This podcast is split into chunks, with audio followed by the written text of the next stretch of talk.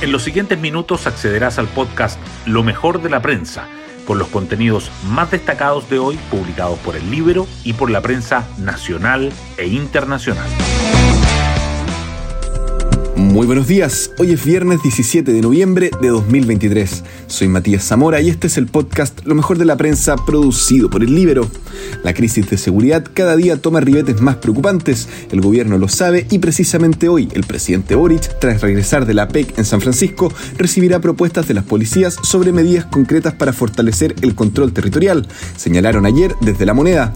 Todo esto se da en medio de peticiones de renuncia de la ministra Toa por parte de sectores de la oposición y el llamado transversal para que se decrete estado de excepción en la región metropolitana o incluso en todo el país. En el ámbito del deporte, las noticias son mejores. Hoy se inauguran los Juegos para Panamericanos Santiago 2023. Hoy destacamos de la prensa. Fiscalía confirma que los tres involucrados en caso Audios están imputados por soborno y aseguran que las pruebas son lícitas.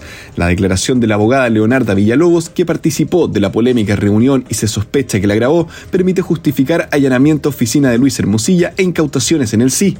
En tanto, el abogado Juan Pablo Hermosilla, que encabeza la defensa de su hermano Luis, dice que la filtración vendría del ámbito político. El empresario Daniel Sauer apunta a su ex socio Rodrigo Toppelberg. Amenazas de acusación, peticiones de renuncia y nuevo estado de excepción presionan a Toa por crisis de seguridad. En una semana marcada por episodios de secuestros y el ataque a una carabinera con una granada, la derecha endureció el tono en contra de la ministra del Interior y RN anunció que evalúa una acusación constitucional. En el oficialismo también hay críticas. Varios diputados del socialismo democrático pidieron decretar estado de excepción en todo el país para combatir la delincuencia. El gobierno prepara medidas. Expresidenta Bachelet anuncia su voto en contra en el plebiscito. Esta propuesta no nos une. La exmandataria asegura que Chile no se merece una constitución que nos divida. Su pronunciamiento llega un día antes del inicio de la franja televisiva, que partirá hoy, aunque comandos ya han compartido algunos contenidos. Por su parte, Sarko Luxic, de Amarillos, defiende voto a favor del partido y opina que votar en contra es mantener un sistema político inestable, ingobernable.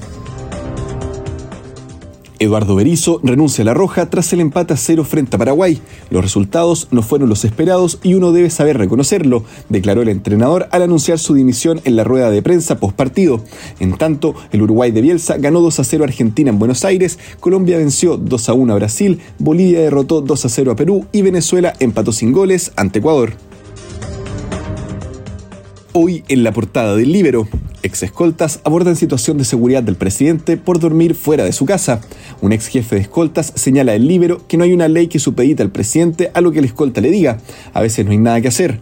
Lo mismo sostiene el ex coronel y experto en seguridad Guillermo Benítez, agregando que si bien los mandatarios tienen salidas de protocolo, siempre la escolta toma medidas. Que no se vean no significa que no estén.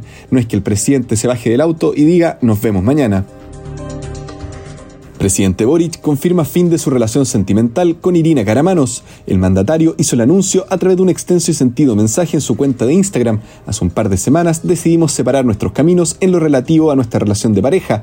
Luego se refirió al tema en declaraciones durante su visita a Estados Unidos.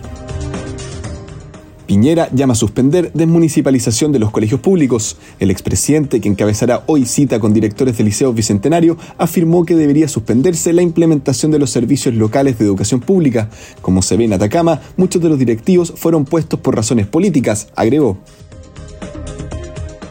la recta final de la campaña para el balotaje en Argentina. Sergio Massa y Javier Milei aclaran cuáles serían sus políticas económicas en caso de ganar.